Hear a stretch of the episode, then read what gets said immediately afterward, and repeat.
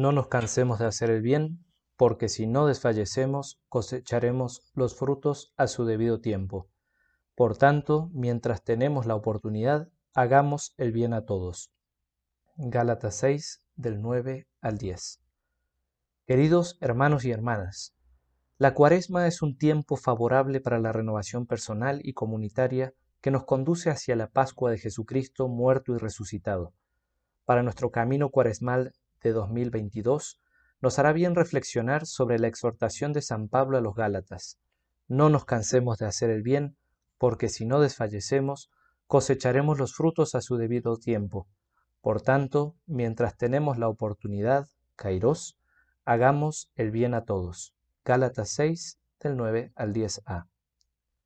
1 siembra y cosecha. En este pasaje el apóstol evoca la imagen de la siembra y la cosecha que a Jesús tanto le gustaba. San Pablo nos habla de un kairos, un tiempo propicio para sembrar el bien con vistas a la cosecha. ¿Qué es para nosotros este tiempo favorable? Ciertamente, la cuaresma es un tiempo favorable, pero también lo es toda nuestra existencia terrena, de la cual la cuaresma es de alguna manera una imagen.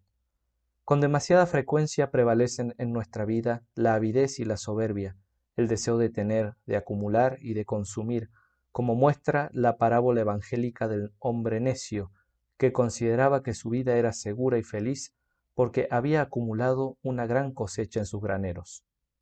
La cuaresma nos invita a la conversión, a cambiar de mentalidad para que la verdad y la belleza de nuestra vida no radiquen tanto en el poseer cuanto en el dar, no estén tanto en el acumular cuanto en el sembrar el bien y compartir.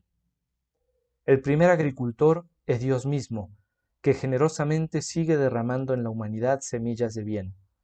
Durante la cuaresma estamos llamados a responder al don de Dios acogiendo su palabra viva y eficaz. La escucha asidua de la palabra de Dios nos hace madurar una docilidad que nos dispone a acoger su obra en nosotros, que hace fecunda nuestra vida. Si esto ya es un motivo de alegría, aún más grande es la llamada a ser colaboradores de Dios, utilizando bien el tiempo presente para sembrar también nosotros, obrando el bien. Esta llamada a sembrar el bien no tenemos que verla como un peso, sino como una gracia con la que el Creador quiere que estemos activamente unidos a su magnanimidad fecunda.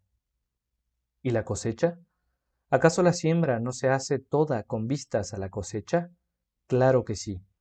El vínculo estrecho entre la siembra y la cosecha lo corrobora el propio San Pablo cuando afirma, a sembrador mezquino cosecha mezquina, a sembrador generoso cosecha generosa, en la segunda carta a los Corintios, el 9 a 6.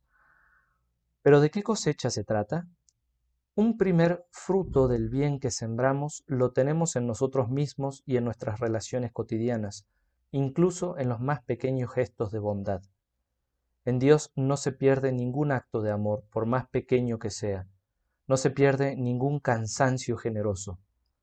Al igual que el árbol se conoce por sus frutos, una vida llena de obras buenas es luminosa y lleva el perfume de Cristo al mundo. Servir a Dios, liberados del pecado, hace madurar frutos de santificación para la salvación de todos. En realidad, solo vemos una pequeña parte del fruto de lo que sembramos, ya que según el proverbio evangélico, uno siembra y otro cosecha. Precisamente, sembrando para el bien de los demás, participamos en la magnanimidad de Dios. Una gran nobleza es ser capaz de desatar procesos cuyos frutos serán recogidos por otros, con la esperanza puesta en las fuerzas secretas del bien que se siembra. Sembrar el bien para los demás nos libera de las estrechas lógicas del beneficio personal y da a nuestras acciones el amplio alcance de la gratuidad, introduciéndonos en el maravilloso horizonte de los benévolos designios de Dios. La palabra de Dios ensancha y eleva aún más nuestra mirada nos anuncia que la ciega más verdadera es la escatológica, la del último día, el día sin ocaso. El fruto completo de nuestra vida y nuestras acciones es el fruto para la vida eterna, que será nuestro tesoro en el cielo. El propio Jesús usa la imagen de la semilla que muere al caer en la tierra y que da fruto para expresar el misterio de su muerte y resurrección. Y San Pablo la retoma para hablar de la resurrección de nuestro cuerpo. Se siembra lo corruptible y resucita incorruptible. Se siembra lo deshonroso y resucita glorioso. Se siembra lo débil y resucita lleno de fortaleza. En fin, se siembra un cuerpo material y resucita un cuerpo espiritual. En la primera carta a los Corintios 15, 42, 44. Esta esperanza es la gran luz que Cristo resucitado trae al mundo. Si lo que esperamos de Cristo se reduce solo a esta vida, somos los más desdichados de todos los seres humanos. Lo cierto es que Cristo ha resucitado de entre los muertos como fruto primero de los que murieron, nos dice San Pablo en la primera carta a los Corintios capítulo 15 versículos 19 y 20. Para que aquellos que están íntimamente unidos a Él en el amor, en una muerte como la suya, estemos también unidos a su resurrección para la vida eterna. Entonces los justos brillarán como el sol en el reino de su Padre. 2. No nos cansemos de hacer el bien. La resurrección de Cristo anima las esperanzas terrenas con la gran esperanza de la vida eterna e introduce ya en el tiempo presente la semilla de la salvación. Frente a la amarga desilusión por tantos sueños rotos, frente a la preocupación por los retos que nos conciernen, frente al desaliento por la pobreza de nuestros medios, tenemos la tentación de encerrarnos en el propio egoísmo individualista y refugiarnos en la indiferencia ante el sufrimiento de los demás. Efectivamente, incluso los mejores recursos son limitados. Los jóvenes se cansan y se fatigan, los muchachos tropiezan y caen, dice Isaías en el capítulo 40, versículo 30. Sin embargo, Dios da fuerzas a quien está cansado, acrecienta el vigor del que está exhausto. Los que esperan en el Señor renuevan sus fuerzas, vuelan como las águilas, corren y no se fatigan, caminan y no se cansan, nos dice el mismo Isaías. La cuaresma nos llama a poner nuestra fe y nuestra esperanza en el Señor, porque sólo con los ojos fijos en Cristo resucitado podemos acoger la exhortación del apóstol no nos cansemos de hacer el bien. Gálatas 6:9. No nos cansemos de orar. Jesús nos ha enseñado que es necesario orar siempre sin desanimarse. Necesitamos orar porque necesitamos a Dios. Pensar que nos bastamos a nosotros mismos es una ilusión peligrosa. Con la pandemia hemos palpado nuestra fragilidad personal y social que la cuaresma nos permita ahora experimentar el consuelo de la fe en Dios, sin el cual no podemos tener estabilidad. Nadie se salva solo, porque estamos todos en la misma barca en medio de las tempestades de la historia. Pero sobre todo, nadie se salva sin Dios, porque sólo el misterio pascual de Jesucristo nos concede vencer las oscuras aguas de la muerte.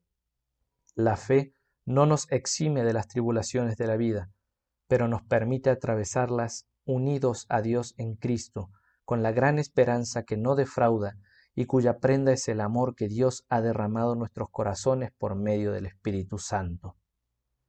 No nos cansemos de extirpar el mal de nuestra vida, que el ayuno corporal que la Iglesia nos pide en Cuaresma fortalezca nuestro espíritu para la lucha contra el pecado.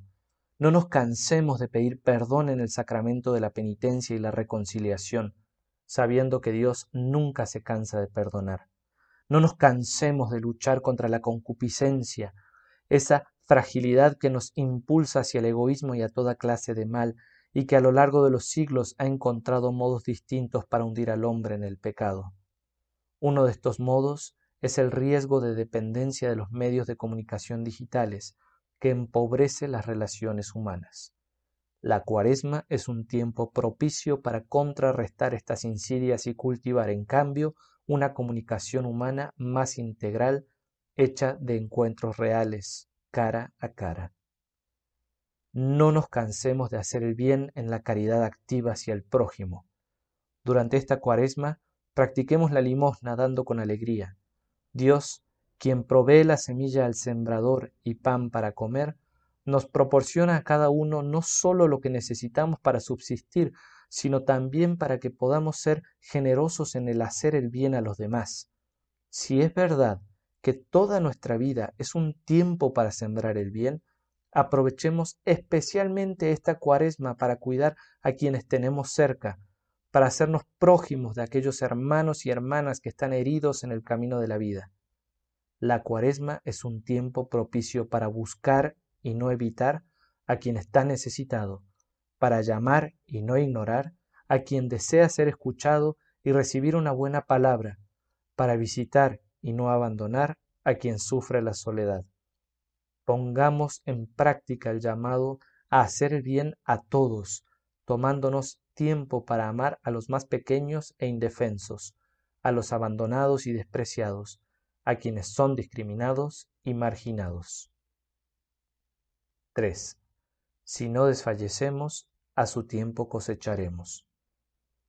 La cuaresma nos recuerda cada año que el bien, como también el amor, la justicia y la solidaridad no se alcanzan de una vez para siempre, han de ser conquistados cada día. Por tanto, pidamos a Dios la paciente constancia del agricultor para no desistir en hacer el bien, un paso tras otro. Quien caiga tienda la mano al Padre, que siempre nos vuelve a levantar. Quien se encuentre perdido, engañado por las seducciones del maligno, que no tarde en volver a Él, que es rico en perdón. En este tiempo de conversión, apoyándonos en la gracia de Dios y en la comunión de la Iglesia, no nos cansemos de sembrar el bien. El ayuno prepara el terreno, la oración riega, la caridad fecunda. Tenemos la certeza en la fe de que si no desfallecemos a su tiempo cosecharemos, y de que con el don de la perseverancia alcanzaremos los bienes prometidos para nuestra salvación y la de los demás. Practicando el amor fraterno con todos, nos unimos a Cristo, que dio su vida por nosotros, y empezamos a saborear la alegría del reino de los cielos cuando Dios será todo en todos.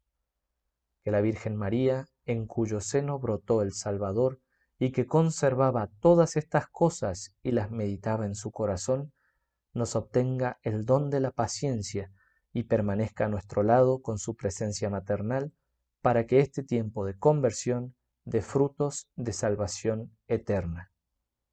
Roma, San Juan de Letrán, 11 de noviembre de 2021, memoria de San Martín de Tours, obispo. Francisco, Papa.